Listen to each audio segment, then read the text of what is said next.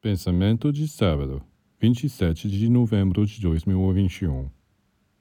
Depois de ter estado imerso por algum tempo numa atmosfera espiritual, onde se sentiu iluminado e aquecido, o discípulo necessariamente se vê novamente no mundo comum, onde é obrigado a ter contato com pessoas de todos os tipos.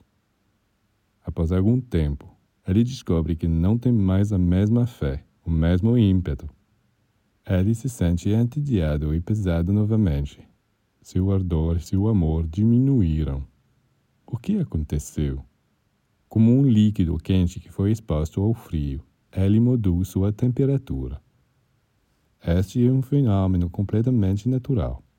Um ensinamento que o discípulo recebeu de um mestre é como o conteúdo de um recipiente. O conteúdo é mais quente que o ar ao redor e quando entram em contato com o exterior, perde gradualmente suas calorias e sua temperatura diminui. Mas o que está perdido pode ser recuperado. Este é o propósito da oração, da meditação.